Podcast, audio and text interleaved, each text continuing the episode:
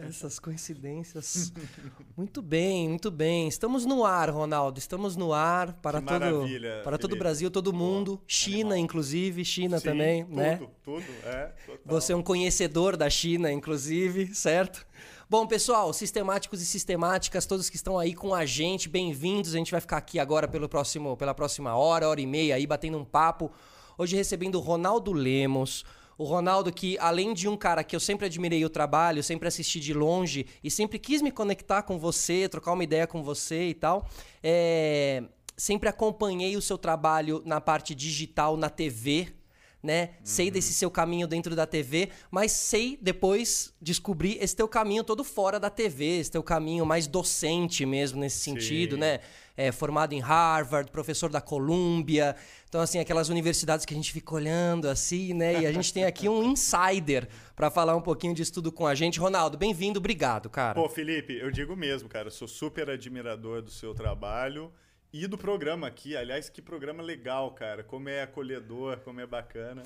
Tem Muito de essa, tem, aqui. tem essa intenção de ter esse espírito acolhedor, assim, aconchegante, né? Feito em casa. Muito. Tô Com- me sentindo em casa. Boa. Só tá faltando o pão de queijo, mas depois a gente resolve. Boa, é- é- essa você ficou. Essa lá, lá de, lá de Araguari, Lá de né? Araguari, lá de Araguari. óbvio, óbvio. Araguari é o quê? Sul? Sul de Minas? Na Araguari é Triângulo Mineiro. Triângulo Mineiro. Fica na divisa com Goiás, inclusive. É bem aquela parte ali do Uberlândia, Uberaba, Araguari. Tá, Exatamente. perfeito. Agora, eu fico pensando assim, né? Você, meu, você sabe tudo de tecnologia.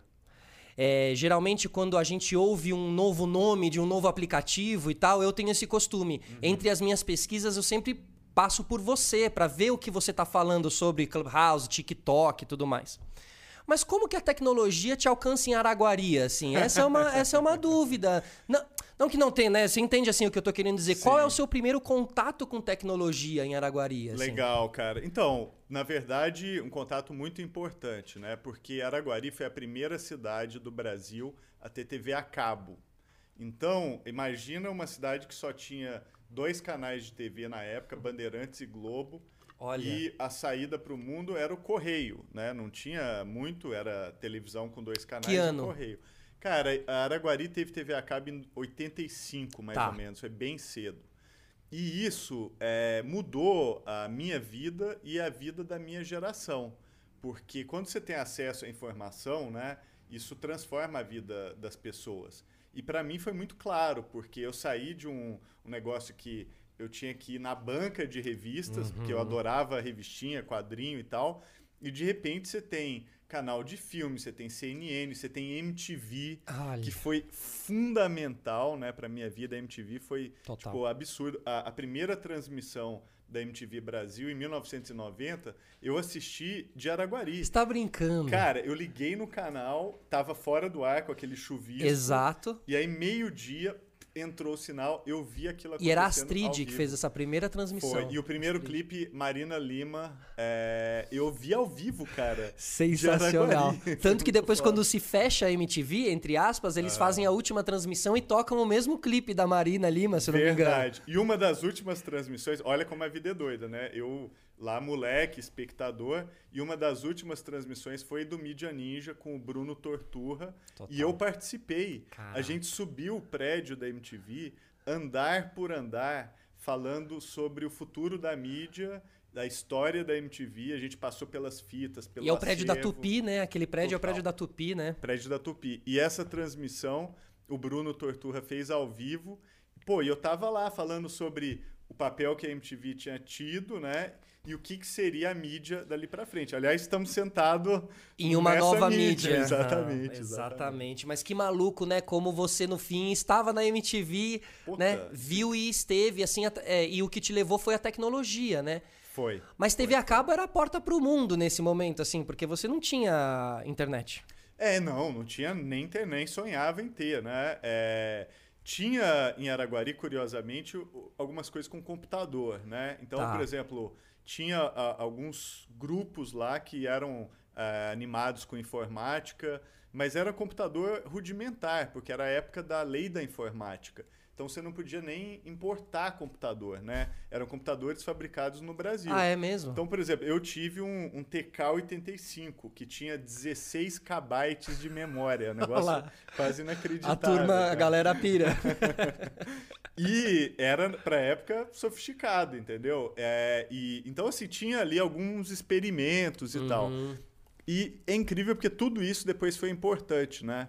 É, essa sensação de que a, a, tecnologia pode mudar a vida das pessoas, a informação muda a vida, né? Total. Isso eu acabei vendo na prática, porque é isso, era uma cidadezinha do interior e de repente você tem Tava ali, o né? mundo, né? Então isso foi, foi super E o que legal. será que fez levarem lá para ser o primeiro teste, assim, né? O que será que... Felipe, eu sempre me pergunto isso. Eu acho que foi pegar o um mapa do Brasil, fecharam o olho e fizeram assim, ó. e falou, pô, isso aqui é Araguaré. Não tem, que não tem uma questão colocar. geográfica, não. É muito alto, então, para satélites, nada disso, assim. Cara, que eu saiba, nada. Assim, não tem nenhuma coisa que faz Araguari ser especial. Acho que foi aleatório alguém lá que botou o dedo no mapa e, e acabou indo, indo para lá.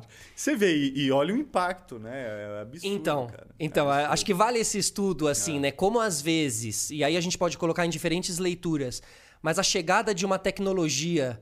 É, em um lugar uhum. que não era esperado, pode transformar a vida de, de um monte de Transforma. gente. Um e, projeto de 10, 20 anos para frente. Assim. se você olhar, é, tem muita gente da cidade que acabou indo trabalhar com tecnologia, com mídia e outras coisas, né? Tem investidor, por exemplo, o Manuel Lemos, que é até meu primo. Olha que legal. Ele tem um, o fundo dele, que é o Red Point Ventures, que é um fundo que investe em startup no Brasil, que é super conhecido, é de Araguari. Que legal. O Gustavo Caetano, que é fundador daquela startup Samba Tech, também é de Araguari.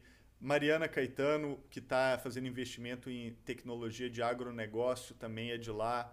É, cara, a lista é muito grande. O Richardson Leon, que é um neurocientista. Vocês se conhecem todos? Sim, a gente acabou. Cada um foi para um lugar, né? Uhum. Manel foi para Campinas fazer ciência da computação. A Mariana foi para Araxá tocar coisas de agronegócio. O Richardson foi para Suécia. O Thiago Peixoto, que é de lá, também foi para Moçambique, está morando em Moçambique agora. Mas é engraçado, cada um seguiu um caminho ligado à tecnologia, uhum. e depois a tecnologia acabou reunindo a gente de novo, cara. Maravilhoso. É muito doido, Maravilhoso. Muito, muito interessante. E eu vi uma matéria, uma matéria que você comentou outro dia, que inclusive você falava, e tem duas pessoas de, de Araguari nessa matéria e tal. Quem era? Era um deles? Era uma das... Não, é o Thiago Peixoto e eu.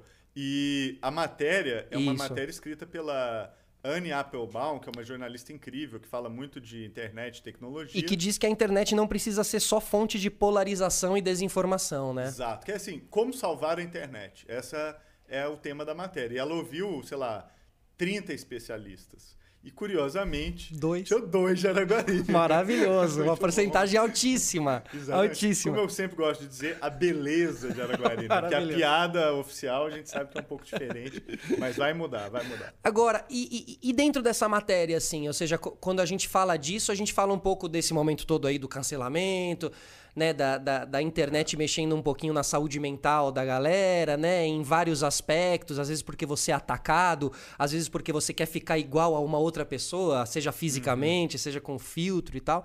É, qual é o caminho que essa matéria leva? Assim, o que, que a gente pode falar sobre isso? Então, é, saúde mental é super importante, né? Eu acho que nem mexe um pouquinho, não. Eu acho que a internet mexe muito, Bastante, né? É. E, e não só de adulto, mas criança, adolescente. Eu acho que cria uma dinâmica de ansiedade mesmo. Eu acho que a internet hoje tem um impacto pesado na forma como a gente vive as nossas vidas. E um impacto que nos deixa muitas vezes sozinhos, né? Porque a internet tem essa coisa de dispersão. E até a, a, essa matéria mesma fala, é, em um determinado momento, ela fala: olha, quando você está numa rede social e, e, fica clicando, dando like, recebendo like, uhum. aquilo te dá uma sensação de solidariedade ou de relacionamento social, mas na verdade você está totalmente sozinho. Aquilo é um, um, uma ilusão, né? É uma performance, é uma algo que não tem assim uma solidariedade real. real. E, e eu acho que isso que a matéria falou é super importante, porque a internet, ela, o projeto dela original, do qual eu batalhei muito e participei desde 1998 para construir, o plano era uma rede de solidariedade. Uhum. Tanto que se for, você for pensar, a internet não tem só o ponto .com, né? Tem o ponto .org, que é para causas sociais, tem o ponto .edu, que é para educação. Então, o próprio plano original da internet era um plano de solidariedade. O ponto de... com é de comercial, Comércio, é isso? Ah. Exatamente. Então, assim, é, o ponto com era onde se imaginava que estaria o shopping. Perfeito, né? os negócios. É, que pensa numa cidade, você tem a universidade, você tem a, as organizações sociais, você tem as organizações políticas, você tem a academia, né, a, as entidades de pesquisa, e você tem o shopping. Então, esses espaços convivem. E o plano original da internet é que isso continuaria acontecendo, só que o ponto .com tomou conta de tudo, né? A gente é como se o shopping virássemos ocupar, um grande shopping. É, a internet virou um, um shopping que não mede esforços para gerar cada vez mais recurso, dinheiro, etc. Então, o, o plano original não era esse, era um plano em que havia espaços para a construção de uma solidariedade real. E esses espaços foram sendo diminuídos uhum. até que uhum.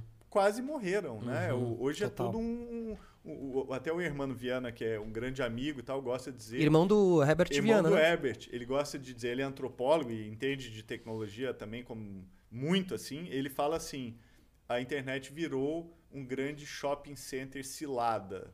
E, e ele falou isso não foi no ano passado, nem há cinco anos atrás. Foi num artigo que ele escreveu para a Folha em 1999, Felipe. Nossa. E que ele falava a internet está virando um shopping center cilada. Virou, né? A gente sabe Virou. Disso. É. Virou. Não, e a, quando a gente fala de, de, de, do ódio na internet e tal, tem muitas camadas antes até chegar nessa questão de uma pessoa te atacando numa, num comentário de rede social. Não, tem tudo isso antes, né? A, a intenção da internet. Mas, você, mas a sua luta dentro da internet mesmo, se é que eu uhum. posso dizer que há uma luta, eu acho que há realmente, Sim, né? Pô é pela regulamentação, é isso? Porque quando eu fiz a pesquisa, Ronaldo, eu vi uhum. vídeos seus de assim 10, 11 anos atrás no jornal Hoje, já falando disso cara. tudo e já Sim. colocando tudo isso em pauta, assim, né? É. Essa é a busca, é uma regulamentação. E você acha que a org e o ponto .edu pode ter diminuído por uma falta de regulamentação, de leis nesse sentido? Sim, a, a regulamentação ela tem um papel, né? Porque dentre todos esses espaços da internet tem também o ponto .gov então, o, o, governo tem um espaço na rede e é importante que ele esteja presente nesse uhum. espaço. Agora, o, o, governo sozinho não resolve o problema, né? A andorinha sozinha não faz verão. O, a questão da internet, ela passa pela regulamentação, mas ela é de todos, né? ela é multissetorial. Não adianta só achar uhum. que a uhum. regulamentação vai resolver. Você precisa dos designers, dos programadores, próprio setor privado tem que mudar práticas, a academia e a comunidade científica têm um papel também. Então, é, é um negócio assim que ou todo mundo vai, entendeu? Ou não tem a mudança que a gente gostaria. Então, a regulamentação tem um papel? Tem. Eu participei da formulação do Marco Civil da internet, que é importante, ainda considero super importante. Agora, resolveu todos os problemas? Não, porque a, a, batalha, o buraco é muito mais profundo. Muito mais, né? Então a, a luta é, é, é, para além da regulamentação também. E aí você roda mundo afora falando muito sobre tudo isso, assim, né? Eu te vi inclusive no em Davos, né? Ali era Sim. o Fórum Mundial de Fórum Econômico Mundial. Fórum Econômico isso, Mundial. Isso. Uhum. Eu assisti ali o seu, o seu, o seu quadro ali. Nossa, hein? Que res... Nossa, Pesado. que responsa, Ronaldo. É, Caramba, falando sobre, sobre os, os humanos se tornarem ciborgues, né? Isso, isso. Você fala uma coisa do drone muito legal, que eu fiquei maluco. Aquilo explodiu minha cabeça, assim. Fala um pouquinho essa história do, do dos humanos ciborgues e do drone também. Sim, o, o, os humanos ciborgues, o painel que eu participei em Davos, né? Um deles foi sobre a tecnologia invadir o corpo humano, né? A gente virar quase que um híbrido, né? Hum, e, hum. e, tem coisas muito positivas, tipo é, marca-passo. Quem usa marca-passo tem um pedaço de tecnologia dentro de si, o que é muito positivo. Verdade. Agora, tem outros lugares que a tecnologia pode entrar que são problemáticos, né? Então, se a gente acha que a nossa vida já está muito exposta, a questão da privacidade, Pô, imagina o momento em que você tem um chip ou um implante que coleta dados sobre o que você faz, batimento cardíaco, reações até emocionais do que você faz ou não. Então, aquilo começa a ser invasivo. E mais, quando você tem um implante, vamos supor que seja um implante que grave né, o que você está fazendo. Uhum. Então, eu venho aqui gravar é, o sistema solar e estou aqui olhando para você, só que tem uma câmera que está te filmando também. E essa câmera, ela tem uma política de privacidade. Ela está mandando esse dado para algum pra lugar. Para algum lugar. Será que quando eu te encontrar, eu vou ter que falar, ó, oh, Felipe, clica aqui na minha política de privacidade e, e, você vai ter que ir lá e aceitar. E Antes, só a partir daí, é, a gente, a gente pode conversar? Ideia, entendeu? Então, esse é o mundo que a gente periga construir, o que é uma loucura. É, eu acho que esse mundo não é desejável. Ou seja, toda vez que você encontrar alguém, você vai ter que assinar uma política de privacidade com a pessoa. Não faz sentido nenhum. Não, nenhum. Mas nos aplicativos a gente já passa isso, né? Hoje eu fui instalar um jogo no PC e, nossa, o que eu tive que passar de aceita aqui e coloca ali. O que eu distribuí de dados hoje foi free, free, é, open bar de dados hoje. open Doação, bar. né? Isso, nossa. Família vende tudo. Tudo, endereço, cartão, tudo, total, tudo, tudo. Total não tem mais escapatória, Ronaldo. Ou seja, o, é. o, grande ativo vai ser uma pessoa que não está conectada na internet, então... Lá é, na... a, a, o, esse não estar conectado hoje é sinônimo de riqueza e status, né? É, há pouco tempo eu assisti aquele documentário do Bill Gates no, no Netflix, que é bem interessante, que conta a história dele em três episódios e tal. E o que me chamou a atenção no documentário é o quanto o Bill Gates é desconectado, né? Então, por exemplo, ele lê 12 livros por semana, ele gosta sempre de dizer isso. Pô, os livros dele estão todos numa cestinha de papel, todos os livros de papel. Não é no Kindle, né? Raramente você vê o, o, o Bill Gates não usa e-mail, não tem rede social, não está, entendeu? Tweetando o tempo todo. Então, ele, apesar de ser fundador de uma empresa de tecnologia, é um cara altamente desconectado. Isso me fez pensar, eu falei, pô, será que precisa ser um bilionário como o Bill Gates para se desconectar? Porque essa opção da desconexão não está disponível para gente. Não existe, entendeu? não dá mais para escolher. Pô, a gente precisa da internet para viver, como a maioria das pessoas. Então, é, quer dizer que para desconectar eu tenho que chegar num patamar de ser um bilionário. De não, quase não precisar mais de dinheiro para poder me desconectar. É tipo isso. Isso, e ficar isso como um luxo, né? De, uhum. de exibir. Ah, uhum. qual é o seu e-mail? Não, não tenho. Não tenho. É, ah, qual que é o seu número de celular? não, não, não uso celular. Alguém que fala isso no mundo hoje, ou é alguém que está muito numa situação de carência, uhum. e obviamente essa pessoa precisa ser apoiada para se conectar, uhum. ou está numa situação de status estratosférico em que a pessoa pode se dar ao luxo e falar: não, não, eu, eu e-mail? Não, não uso e-mail. Você está no WhatsApp? Não, não Mas WhatsApp, isso é muito. Não uso WhatsApp. Entendeu? Não consigo imaginar. Então, é um, hoje, no mundo de hoje, é isso. Você não pode se dar ao luxo de não se conectar. Uhum. A gente está. Não é que assim a gente se conecta porque a gente quer. A gente não tem essa opção. Imagina, você conseguiria se falar assim, não, não, não estou conectado mais e não votar. Impossível. Não, a gente não tem mais essa opção. E, e, e a gente está tão conectado que o celular já não ouve mais, a, ele não precisa mais ouvir a gente, ele prevê o que a gente vai dizer, é isso? é, né? Muita gente me pergunta, né? Ronaldo, celular ouve a gente? Ele porque eu, muita gente sempre tem alguém que tem uma história, né? Isso. Ah, eu estava falando de Bahamas e apareceu Bahamas. Exato. Ah, falei de comprar um sapato, apareceu Exato. propaganda de sapato. E as pessoas ficam. Mas é chocante. Cho... É chocante. Porque é na aqui. tarde que você falou sobre aquele sapato que aparece. É na mesma tarde, né? Exato. E as pessoas ficam com medo de que o celular ouviu uhum. é, ela falar aquilo. E o que eu gosto de responder é o seguinte: que te ouvir é o, o menor dos problemas, porque o que você fala verbalmente é um pedaço muito pequeno comparado com a informação que o seu celular processa sobre você.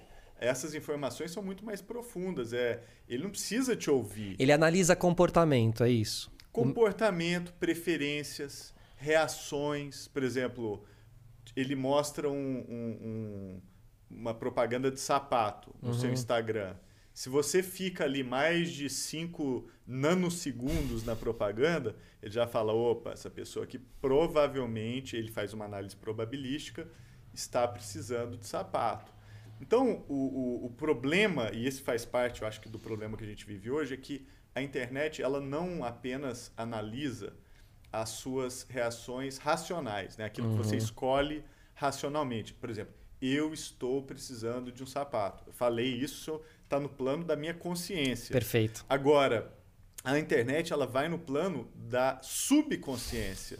Então ela olha. Ela te induz. É, e, e, ela olha por meio das suas reações, por exemplo, se uma foto de um sapato, e isso vale para qualquer coisa, a gente está falando de Sim. sapato aqui, mas vale para muitas outras coisas.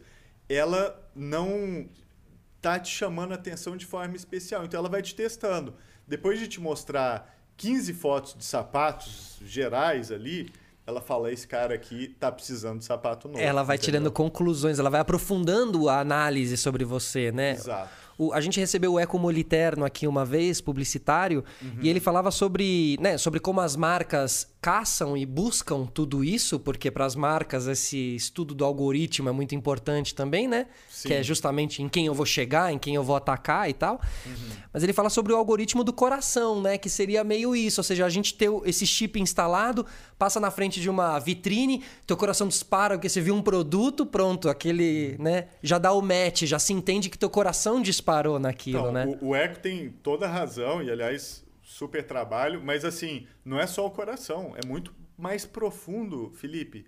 O, o Harari, ele fala uma coisa que eu acho interessante. O Harari, ele é gay e ele fala que... Homo sapiens e o... o, o não, é, ele escreveu é. o, livro o, Sapiens, né? Isso. O Homo Deus, Homo Deus é. e aquele 21 propostas para o século 21. Uhum. E o Harari, ele fala que é, o, por exemplo, ele mesmo, para se descobrir gay, levou anos. Ele, aos 18 anos ele não tinha certeza. Uhum. Mas as tecnologias que a gente usa já tem certeza muito antes da gente. Ele até brinca, ele falou, pô, me contem, entendeu? Porque é isso, se você usa a, a internet, você está sempre o tempo inteiro ali recebendo estímulos, a tecnologia já sabe muito antes de você, muitas vezes quem você é, você entendeu? E, e isso é um fato. Hoje. Estímulos que estão por vir. Estão por vir. E, e isso é feito uma análise muito detalhada.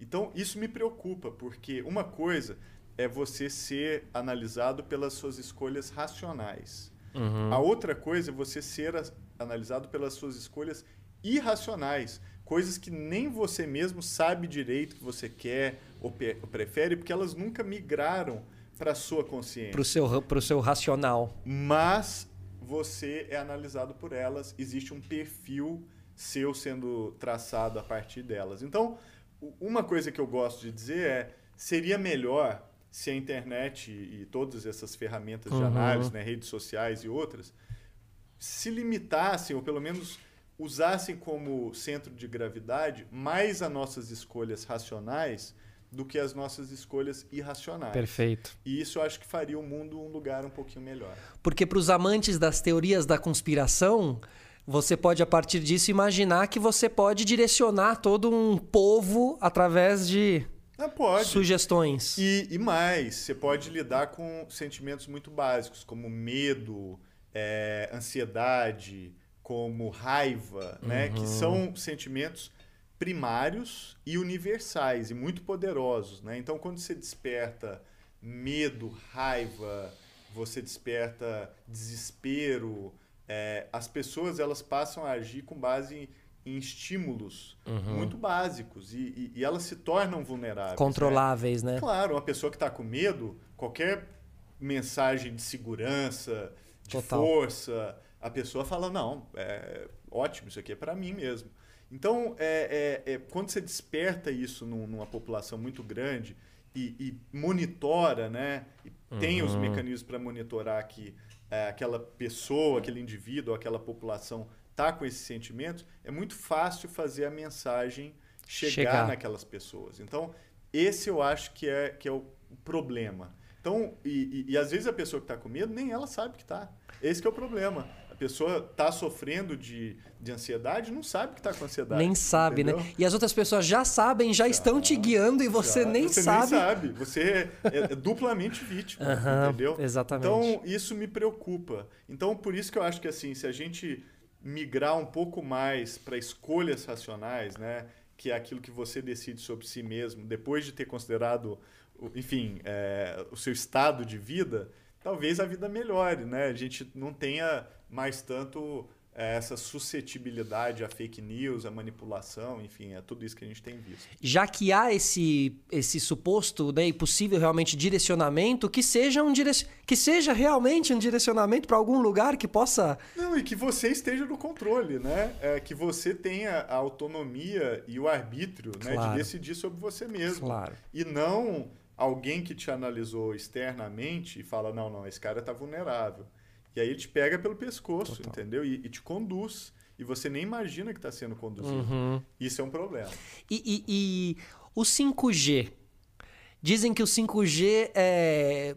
Já ouvi, eu sou teorias da conspiração, você tá aqui para derrubá-las, tá bom, Ronaldo? bala, solta aí. Mas não, aqui. eu já ouvi dizer que o 5G seriam torres propagadoras desse tipo de, de, de, de, de poder, assim, digamos assim. Não, porque assim. É, Porque 5G queimaram, que queimaram umas torres na Itália de 5G, teve uma coisa meio uma revolta, assim. Teve. Não, mas tem é, teorias do 5G que o 5G causa Covid, né? Ou que ele derrete o cérebro das pessoas. Então, isso é teoria da conspiração, Total. da é maluquice. Não é.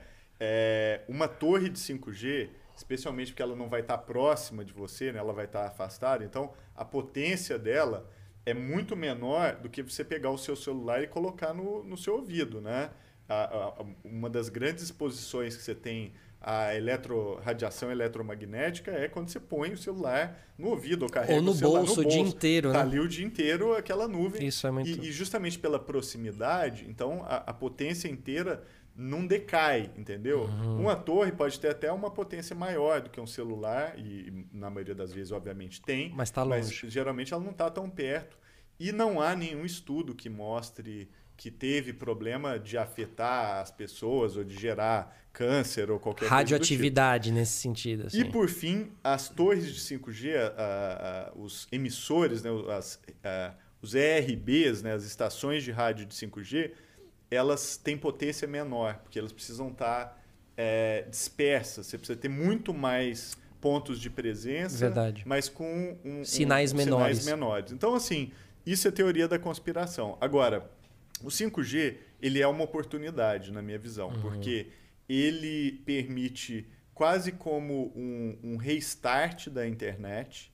Então, ele cria um momento em que essa nova rede ela não está dominada já por players, né, por empresas específicas.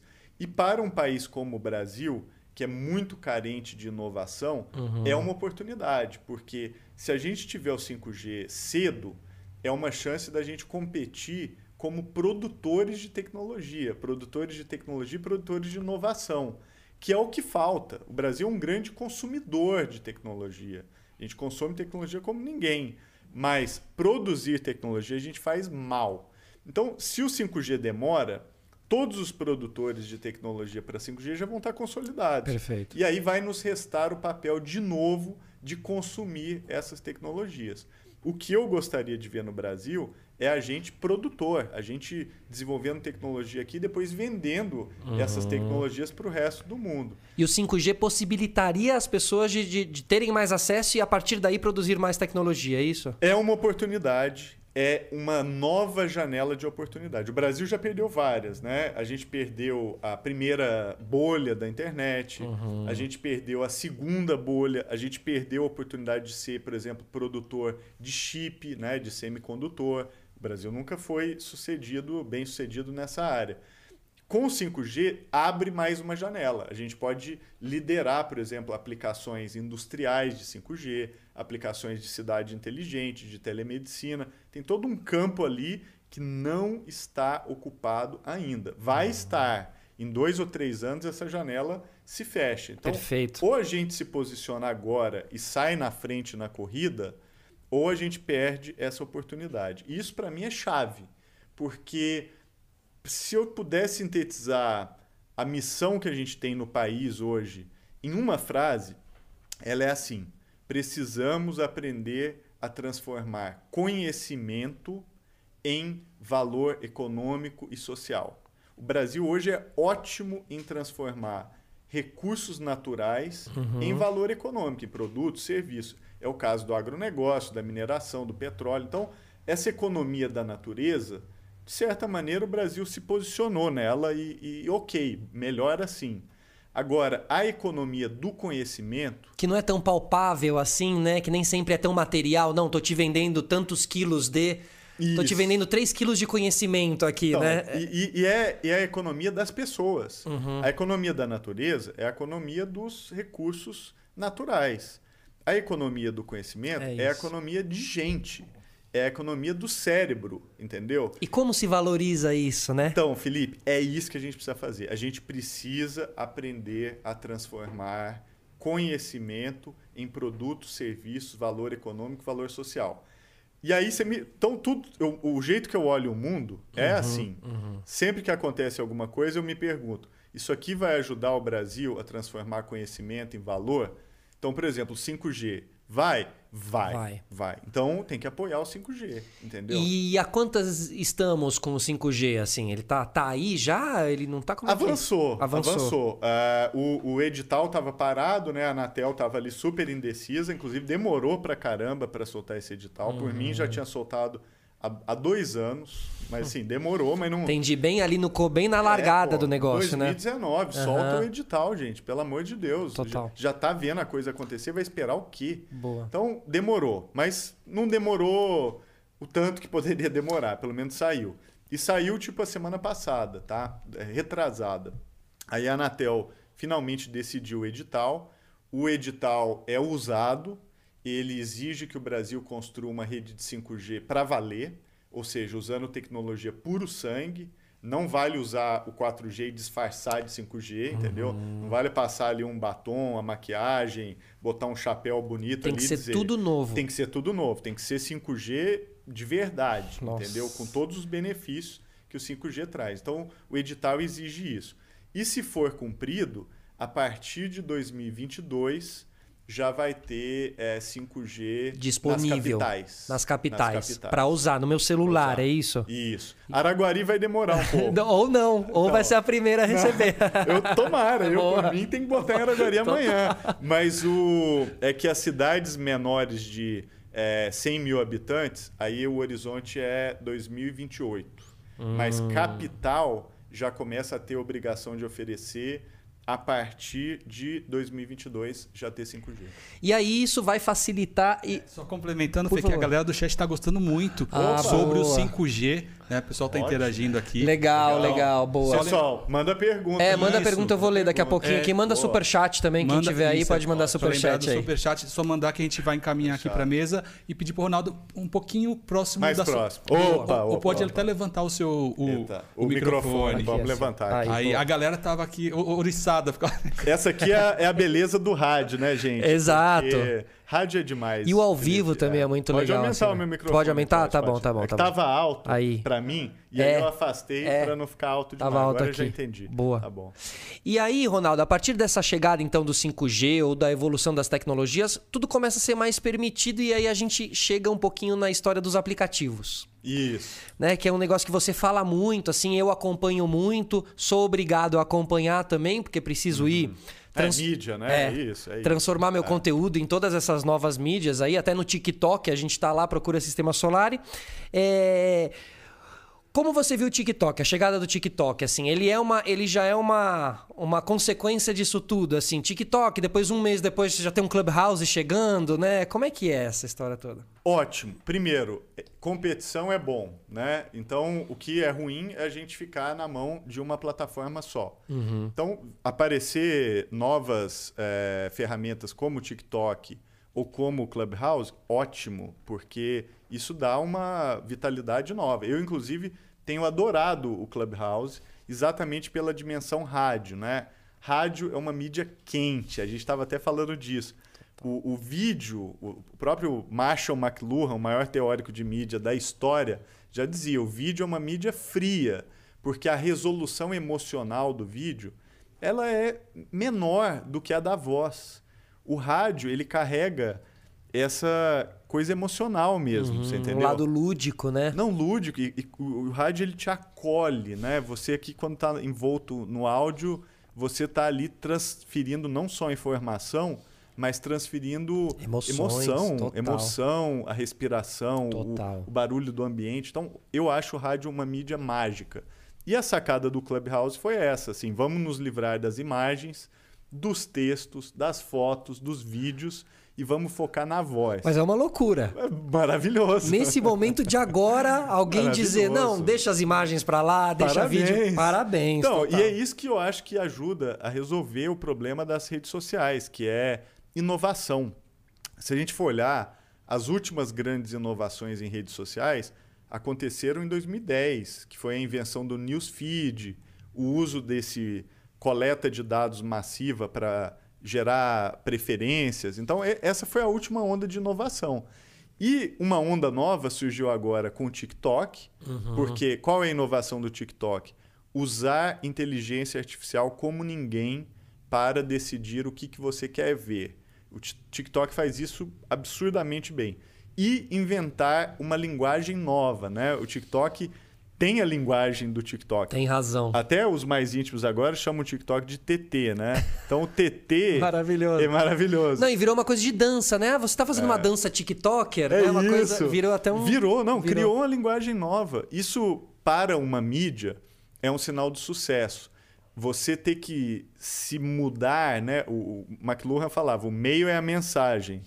Então surgiu um meio novo e agora estamos todo mundo aqui mudando a nossa mensagem para conseguir ser eficaz naquele meio. Exato. O, o, meio muda a forma como a gente se comunica. Mas a comunicação jamais, né? Ela é se, você se mantém fiel a ela, né? Você Sim. continua comunicando, você adapta a sua comunicação, né? E isso você precisa mudar, porque se você pegar a linguagem do Instagram e levar para o TikTok, você não vai ser bem sucedido. Não. Você vai ter que criar uma nova forma de se comunicar para ser bem sucedido. Clubhouse é a mesma coisa. Então, essas duas mídias novas eu acho ótimo, porque é um sinal de que a inovação ela pode levar a novas modalidades de comunicação que a gente nem sonha que a gente quer, né? Total, então, você é descobre é quando ela chega, é, né? É isso. O Gil falava, né? O Gil que é um gênio, eu adoro debater tecnologia com o Gil desde a época que ele estava no ministério. Ele falava: "O povo sabe o que quer, mas o povo também quer o que não sabe.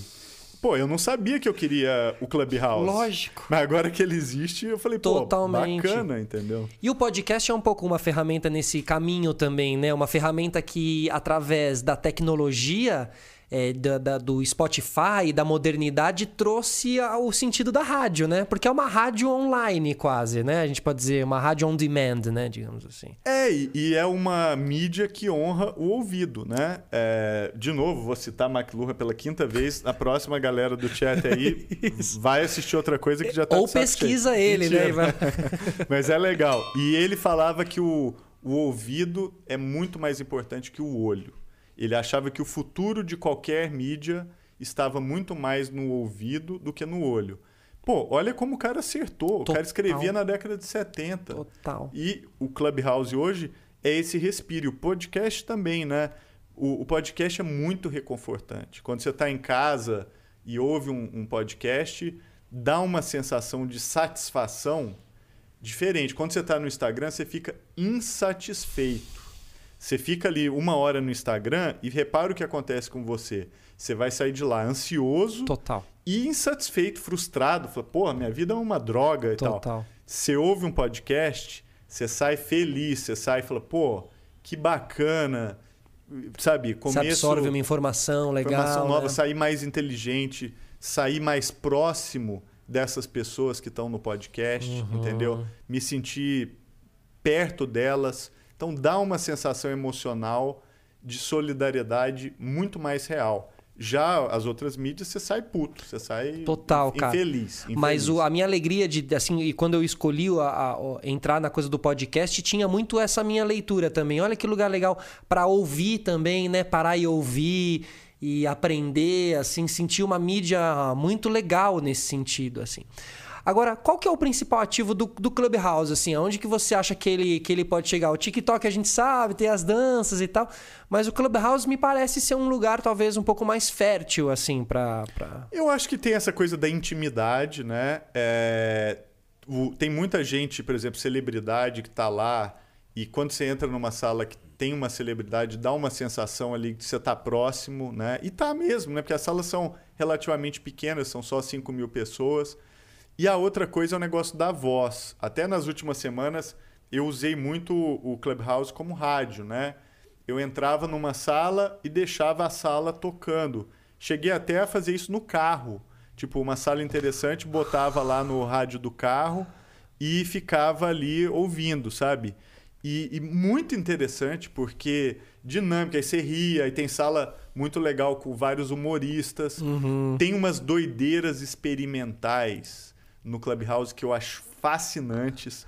O Clubhouse de antes da meia-noite é muito diferente do Clubhouse de depois ah, da meia-noite. Maravilhoso. Cara, depois da meia-noite é sensacional.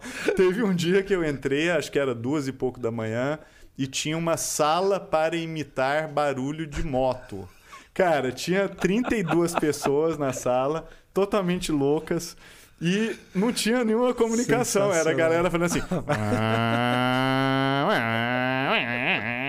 Não é possível. Cara, cara. juro. E, e, ficou assim, é, uma hora, duas horas, e saía gente, entrava gente. Então, esse experimentalismo Sim. é o que eu tava sentindo falta. Sim da internet. A internet que eu lutei por ela e continuo a lutar, Felipe, é essa, você entendeu? É uma que te dá frio na barriga, que você entra e fala assim, que doideira, que loucura, que tem experimentalismo. Total. Então, isso eu revi agora acontecer no Clubhouse, entendeu? Isso é legal. E isso é legal também do nascimento, né? Do, do, do, começo dessas ferramentas, né? Que você vê essa, essa transformação, essa construção. Tem um amigo meu chamado Hugo Oshi, diretor do Wikipod, que é o nosso outro podcast, inclusive. Ele tem uma sala de sussurro. Você só pode falar sussurrando. Sensacional.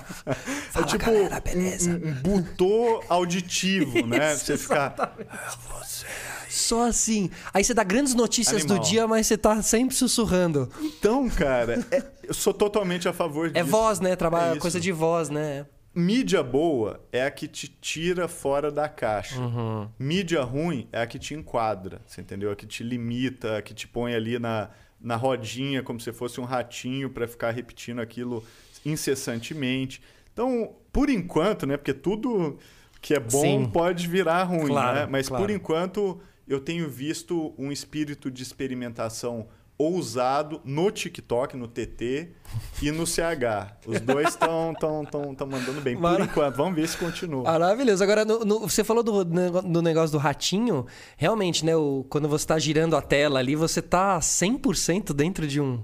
Porra. De uma, de uma Não, e é desenhado né? para isso, né? É feito para você desenvolver um comportamento é, de repetitivo, em busca de recompensas, né?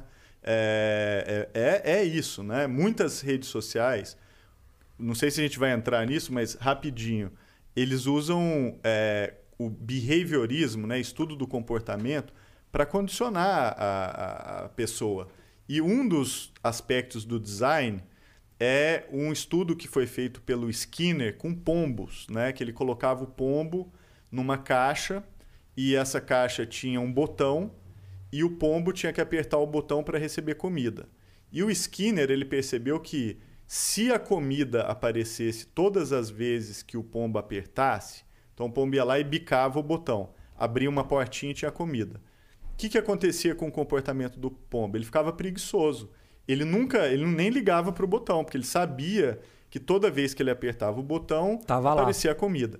Agora, se você modificasse e fizesse com que o pombo aperta o botão, abre a portinha, pode ter comida ou não, é imprevisível. Então ele aperta uma vez, não tem comida, aperta uma vez, não tem comida, aperta outra, não tem. Na quarta tem. Ele vai lá come um pouquinho. O que, que acontece com o comportamento do pombo? Ele começa a clicar no botão enlouquecidamente. Ele fica louco. Porque ele fala, pô, não sei se vai ter ou não. Claro. Ele fica lá. Claro. Em rede social, a gente vê esse design da chamada recompensa intermitente. Então você tá lá no seu scrolling, né?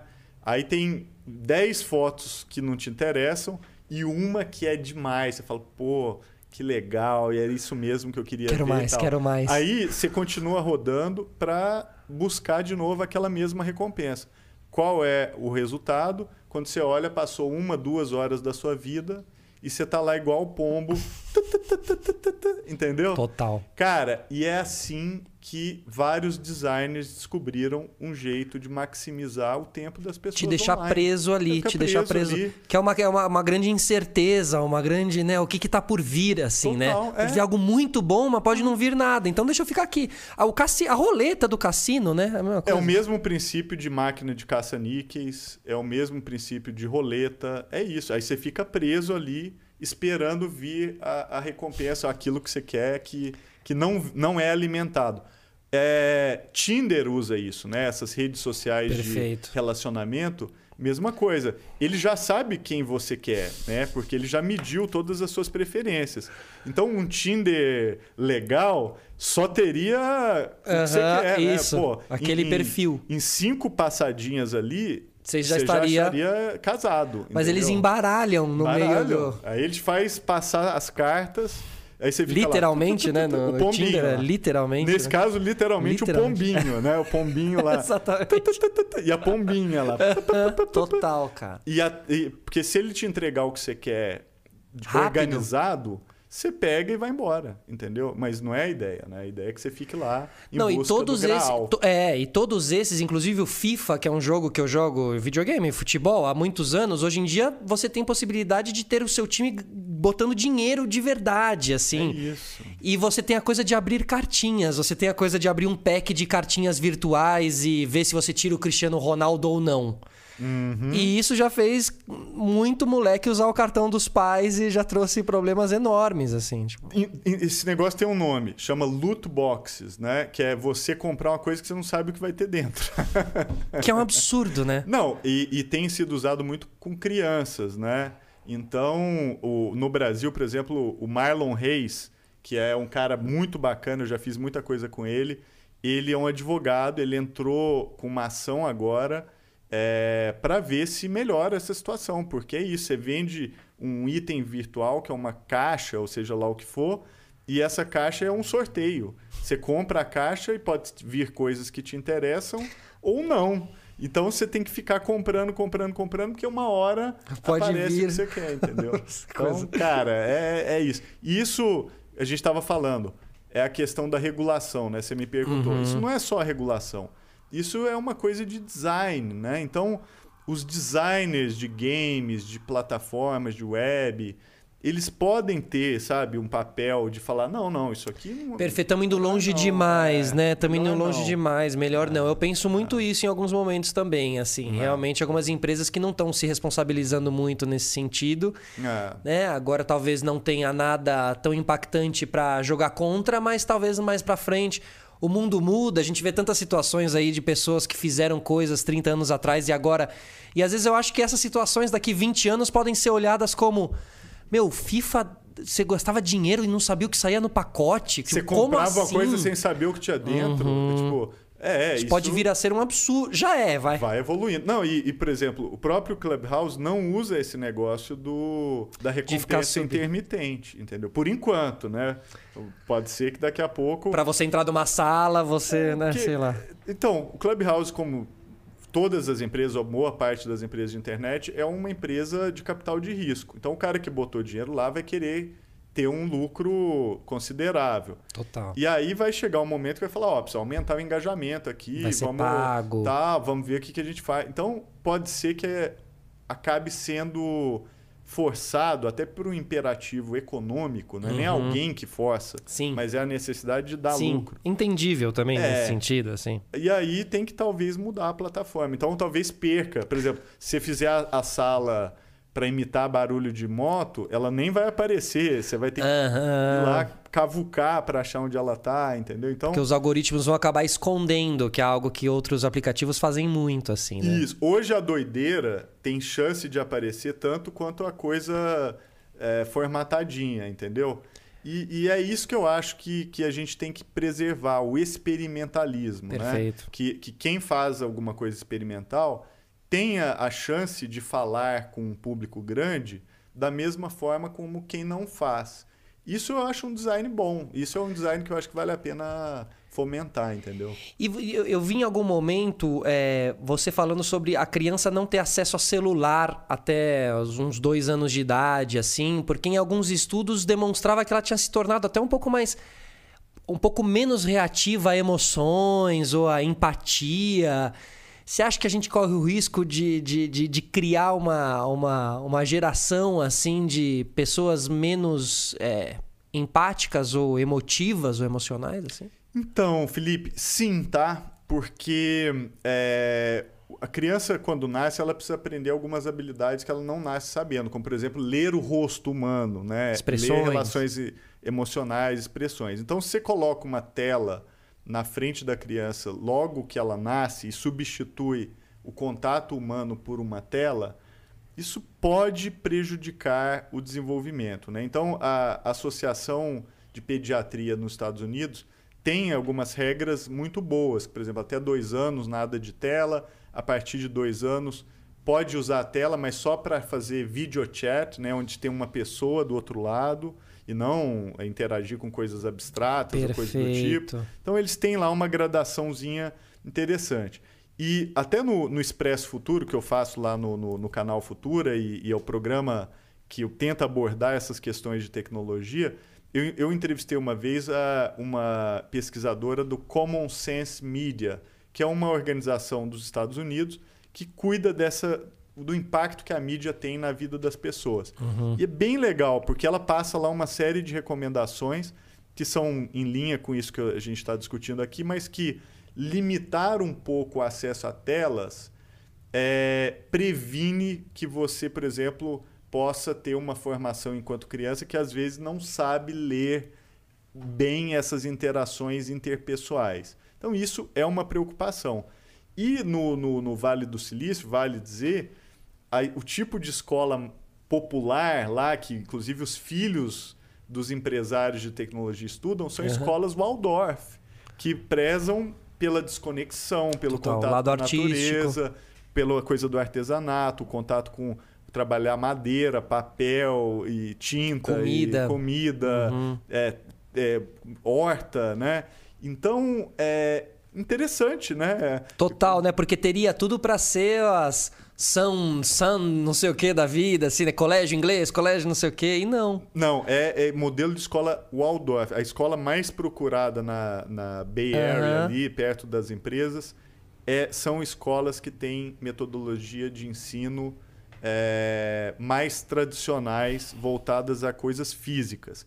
E quem até tiver um interesse, um dos artigos que eu mais gosto que eu escrevi na minha vida foi um para a Folha na Ilustríssima chamado Sereias Digitais, exatamente sobre esse dilema da compulsão né, pela tecnologia. Você ficar compelido a usar, e aí eu falo de criança, falo de adolescente, é um, é um artigo grande. Porque a sereia é justamente isso, né? O canto da sereia, né? Uhum. E que é difícil pra caramba resistir. E, e, gente, apesar de saber isso, eu tô no mesmo barco total, que todo mundo. Total. Eu também perco duas total. horas da minha vida, às vezes, em rede social e, e falo, pô, como que eu caí nessa? Então, mesmo saber disso não te garante que você vai escapar, entendeu? Então é, é curioso. É, esse é um lado bem.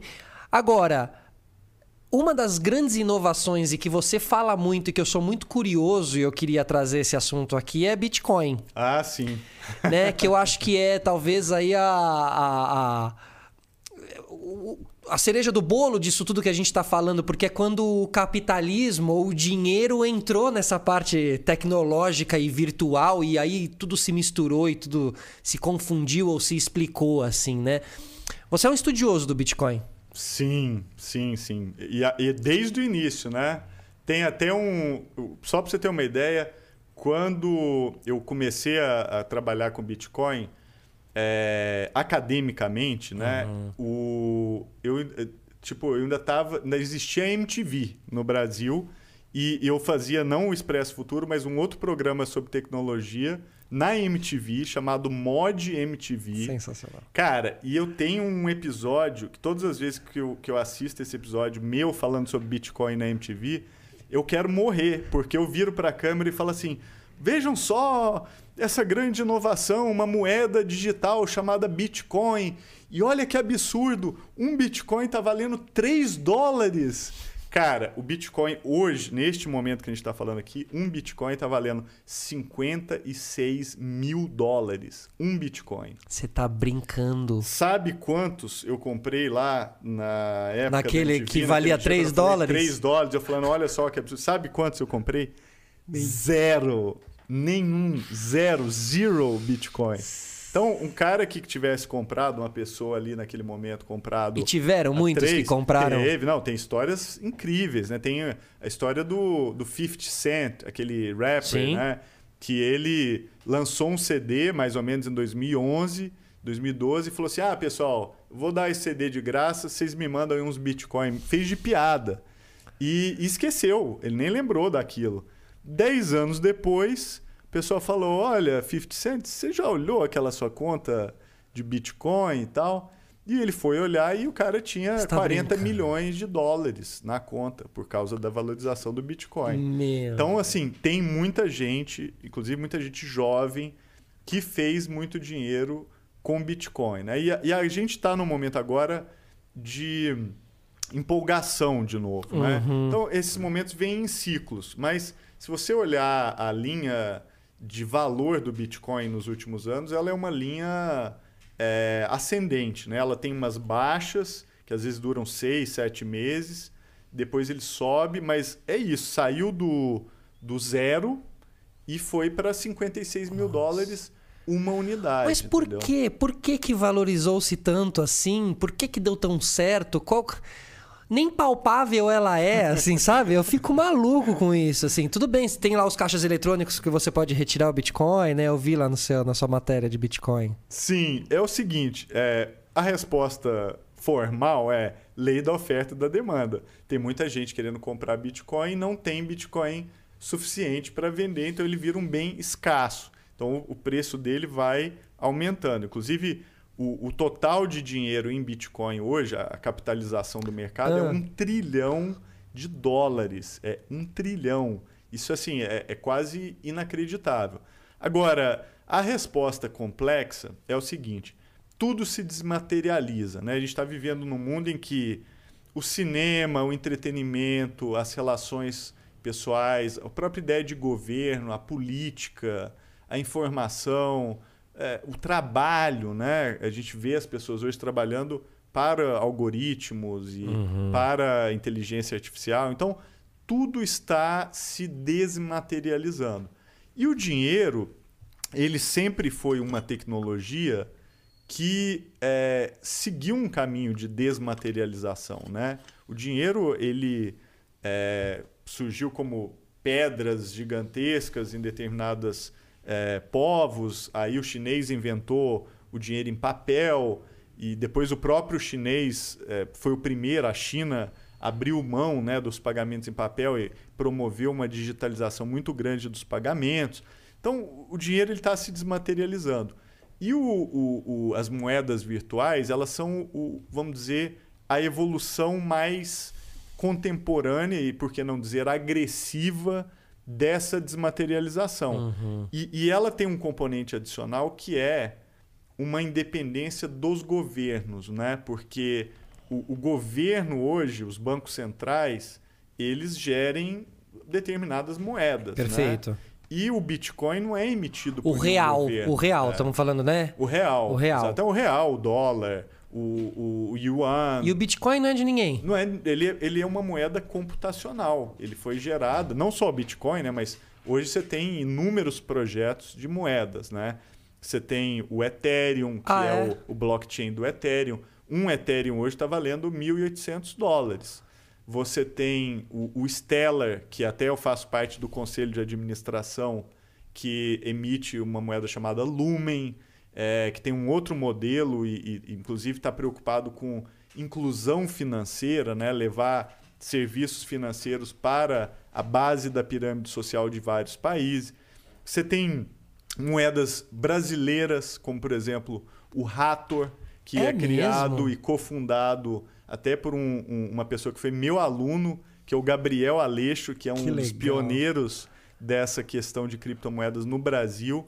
E o Rator está indo super bem, tem um conceito diferente, tem um uso de energia diferente do, do, do Bitcoin, tem usos, inclusive, que vão além do que você pode usar, né? Que o Bitcoin tem sido usado mais para um, um estoque de valor, né? Como se ele fosse o ouro. O, hum. o Hathor não. O Hathor ele permite você, por exemplo, é, criar tokens para influenciadores, para crédito de carbono, para automatizar, sei lá, comanda de restaurante, de balada. Então, ele tem inúmeras aplicações. Então, cada uma dessas blockchains, desse tipo de moeda virtual, tem aplicações específicas. E Felipe, hoje há uma competição brutal entre elas. Então, essa ideia da desmaterialização não é que ela tem um modelo único, ela tem inúmeros modelos e propostas, cada uma competindo para se tornar, vamos dizer, hegemônica no nicho que ela se propõe a ocupar. Né? Mas você não responde a nenhum governo, então você. Nenhuma. Isso é emitido computacionalmente. Né? É, ele é minerado, a palavra que se usa é essa, e uma vez que ele é minerado, que significa resolver problemas matemáticos, tá. e aquilo te dá uma moeda, né? Uma vez que aquilo é feito, ele está no comércio e ele pode ser negociado. E mesmo sendo virtual, ele tem um limite? Porque não dá a impressão de que o virtual não tem limites, assim? Ou seja, há um limite no Bitcoin? Então, então essa é a, a, sacada do Bitcoin, né? Entendi. Ele, ele é uma evolução, ele é uma inovação que resolveu um problema muito sério, que é o problema da, do duplo gasto. Quando você recebe uma foto no seu computador, você pode pegar essa foto e mandar para mil pessoas que você continua tendo a foto. Então você pode fazer quantas cópias dela você quiser, que você vai continuar tendo a foto. E quem receber também vai poder fazer a mesma Perfeito. coisa. Perfeito. Bitcoin não. Entendi. Ele resolveu o problema de recriar a escassez analógica no mundo digital. digital. Então, se Perfeito. você tem um Bitcoin e se eu te mando o Bitcoin, Tá eu comigo. deixo de ter. Uhum. E você passa. E se eu te mando uma foto que a gente tirou ontem, ela tá. é como se eu tivesse impresso aquela foto no, no do, do filme e tivesse te dado, né? É, e aí tá com nós dois. Uhum. E nós, a gente pode mandar para quem a gente quiser. O Bitcoin, o Ethereum, o Hathor, o Stellar. Não. Ele resolveu o problema do duplo, da duplo gasto, entendeu? E, e é interessante, porque cada um né, se organiza de uma forma. Outra coisa o número de bitcoins ele é limitado ao longo do tempo. Então ele vai sendo minerado ao longo dos anos, mas ele vai ter um estoque finito. Vai chegar um momento que não vai existir mais nenhum bitcoin novo. Ou seja, ele é uma moeda deflacionária. Cada uma dessas moedas tem um modelo, entendeu? Tem, tem outras que você pode emitir mais, se for preciso. Outras têm uma progressão de emissão mais agressiva do que o Bitcoin. Então, isso se reflete também no mercado. Né? Um Bitcoin hoje, como eu falei, é 56 mil dólares. Um Stellar está 0,4. É, um Dogecoin, que é uma moeda criada de piada, em homenagem àquele meme da internet que é o Doge, que é um cachorrinho Shiba Inu. E, e hoje está valendo uma grana, está valendo 0,05 centavos de dólar. Porque tem um mercado de arte no meio disso tudo também, de comprar GIFs e, e não tem uma coisa assim? Então, aí é outra evolução, né? Nossa. É, que é o, o. Putz, a gente vai. Pessoal, segura aí. É, NFTs é o, o, o token não fungível, né? Non-fungible tokens. Que também é outra doideira. Mas aí, o que, que é o, o token não fungível? É pegar essa questão da recriação da escassez, uhum. no caso da moeda, uhum. e aplicar também a objetos digitais. Então, por exemplo, você, Felipe Solari, tira uma foto bacana. Aí eu quero que aquela foto seja única e que só uma pessoa tenha a foto original. Então você registra aquela foto num blockchain e aí ela vira única, entendeu? E aí você vende, quem comprar vai só aquela pessoa vai ter a foto. Cara, é uma figurinha de álbum de figurinha, Aham. autografada, Aham. né? E que passa a ter um valor extraordinário. É tipo alguém que comprou a tela do Picasso quando ele tava lá e por cima. Só aquela pessoa tem o Picasso. Então, por exemplo, tem dois artistas americanos que fizeram uma série de figurinhas chamadas CryptoPunks. Até bem legal. É tipo um grafite de rostos de pessoas. Então, tem pessoas de vários jeitos, o cara com boné, o cara estiloso e tal. E começaram a vender isso e é único, né? Quem compra o, o, o CryptoPunk, só você é o dono. Cara, um CryptoPunk hoje está valendo 1,6 milhão de dólares. Você tá brincando. Um CryptoPunk. Agora, o que é interessante é, por exemplo, eu tenho a foto de um CryptoPunk no meu computador, mas eu não tenho o assinado, o assinado digitalmente no blockchain. Só uma pessoa pode ter. E essa pessoa pagou 1,6 milhão de dólares pelo direito de ter o CryptoPunk exclusivo. Mas isso é muito interessante, né? Que você também pode usar isso não só para economia, mas para muitas outras coisas. É realmente trazer um pouco de volta essa escassez que é algo que a internet talvez tenha feito se perder, né? A gente fala muito de- do filme, que antigamente você usava, tinha que pagar filme para fazer um comercial, de repente uma filmagem, né? A lata de filme custava caríssimo. Então o, o- o preparo para você filmar uma cena era outro, porque você só tinha aquela lata de filme. É. A escassez te tornava, às vezes, uma pessoa mais, mais atenta.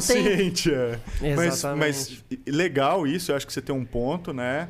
É, e a outra coisa é as aplicações para coisas que são valiosas, tipo biodiversidade ou crédito de carbono. Hoje mesmo, mais cedo, eu tive uma conversa fantástica sobre isso.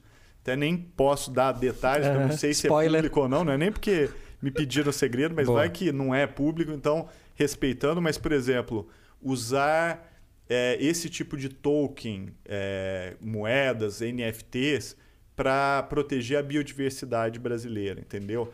Cria um índice de biodiversidade super bem auditado e se você é dono de uma terra e a sua terra é auditada e protege os animais que estão ali, a flora, a fauna, você ganha o token, entendeu? Você emite o token Perfeito. e pessoas que estão interessadas em proteger a biodi- biodiversidade podem comprar aquele token. Quase um pagamento por. Quase vira quase um trabalho, assim, né? Você gera um dinheiro através de uma ação. É isso, você gera uma coisa que é benéfica para todos Uhum. e que não tem como pagar, né? Porque como é que você quantifica isso? Você cria um jeito de quantificar, que a gente usa a palavra tokenizando. Você cria um token, né? uma, uma moeda que representa um determinado grau de biodiversidade. Cara, e eu não tenho dúvidas de que tem um monte de gente no mundo que está preocupada com essa situação difícil que a gente está vivendo Total. que vai falar, pô, eu vou investir nisso. Porque ao investir nisso, eu beneficio a humanidade como um todo e me beneficio também. Vai ter até fazendeiro, porque, por exemplo, tá chovendo cada vez menos, né? Por causa de mudança climática. Você olha o histórico de chuva no Brasil, vai caindo. Então, o a- o próprio agronegócio brasileiro começa a sacar que se não fizer nada de prender carbono de volta no solo, promover biodiversidade, etc., vai chegar um momento em que a produção agrícola vai migrar do Brasil para a Rússia, que é o que está acontecendo. É. Saiu uma matéria agora há pouco tempo do New York Times sobre as fazendas de soja na Rússia. Fazenda de, De soja, soja na Rússia. na Rússia. Por quê? Porque está esquentando. Então tinha áreas que ficavam congeladas que hoje não ficam mais em boa parte do ano. Então dá para ter lavoura. Os caras estão plantando soja lá. Então, se a gente não tomar conta disso, o agronegócio brasileiro, que é fortíssimo, corre o risco de ter um competidor na Rússia, na Romênia. Lugares que a gente nunca lugares que a imaginou. gente nunca ia imaginar. E que já está acontecendo. Isso não é ficção científica. Vejam as fotos, dá uma olhada lá no, no New York Times, tem Rapaz. foto, cara. É uma doideira. Começar a comprar soja importada. Então, não, o Brasil é um lugar absurdo, muito doido. né? Né? Daqui a Guaraná, pouco- Guaraná. Daqui a pouco a gente tá comprando soja importada da Não Rússia, duvido nada. Eu também não. Léo, nada. perguntas aqui pra gente? Tem? Quer me mandar aqui Teve no. uma colaboração aí do, de um euro, que Boa. hoje deve estar valendo 5 mil reais. Né? Léo, Bitcoin pra gente tem? Isso, mano. Tem? A galera- Faz o super, superchat em Bitcoin. Pergunta tem, né? Mas Bitcoin que é A- bom, a, ninguém galera manda. tá muito conversando entre elas aqui no chat e avisar pra mandar o superchat pergunta pra vocês. Isso, mandem, Opa. mandem perguntas que a gente lê aí conforme, conforme o programa for, for caminhando, mas queria retomar aquilo que a gente falou do drone que a gente acabou não, não comentando.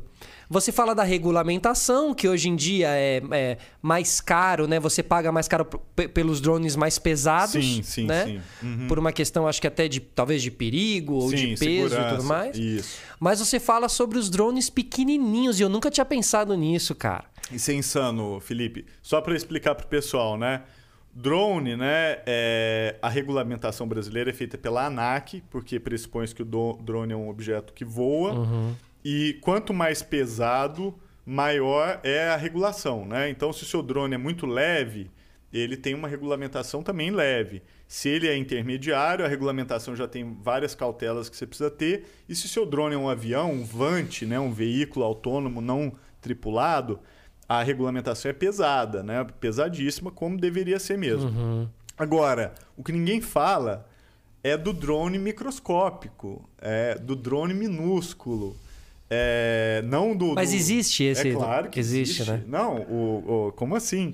Na China mesmo, eu vi em vários outros lugares drones minúsculos. Inclusive, mini negocinhos desse tamanzinho, você Com câmera. Muitos deles com câmeras e etc. Então, o problema é o que fazer com os drones microscópicos. Então, tem até um texto de uma professora de direito de Harvard, a Gabriela Bloom, que é ótima, sobre assassinatos cometidos por drones microscópicos. Então, imagina um drone do tamanho de uma formiga, entra pela rede de água da sua casa, você está lá tomando banho, ele está com uma dose de veneno, inocula o veneno e depois volta para o encanamento e, e vai embora.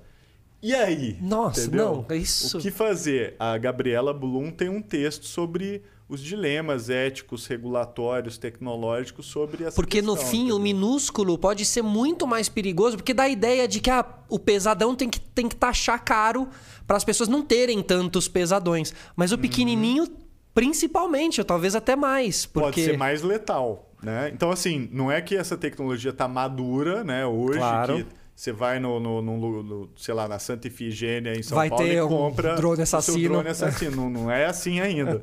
É um negócio complicado, ultra Claro. sofisticado, etc. Mas a tendência é que vá ter, né? Porque cada vez mais você tem essa miniatura... Bom, vocês entenderam. E aí isso vai acontecendo e o preço também vai baixando. Então acaba... é, vai ter um momento que é, a pergunta é como é que você vai regular os drones microscópicos? Essa é a questão, entendeu?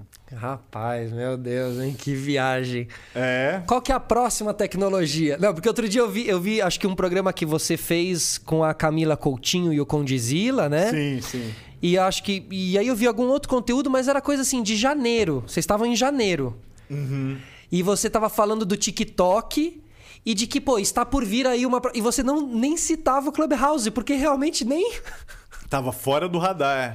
De Totalmente. repente, em duas semanas. Exatamente. Tem algum no radar agora, sim? Cara, tem o Quai está crescendo muito, que é outra empresa chinesa de live streaming. E a, a estratégia do Quai é muito diferente do, do TikTok e do Clubhouse. O Quai, até visitei a sede deles quando eu fui para a China. Como escreve? K-U-A-I. É, Quai. Quai. É, em é, chinês é Quai Show, mas para o ocidente eles transformaram em Quai. E o Quai está crescendo, crescendo inclusive no Brasil. A estratégia do Quai, ele é um- um- uma plataforma de live streaming. Então você abre e você está transmitindo ao vivo pelo seu celular. E você pode cobrar ou, ou pedir presentes para os seus seguidores. Então eles te mandam florzinha virtual, carrinho, bonequinho. Só que cada um desses pode representar dinheiro.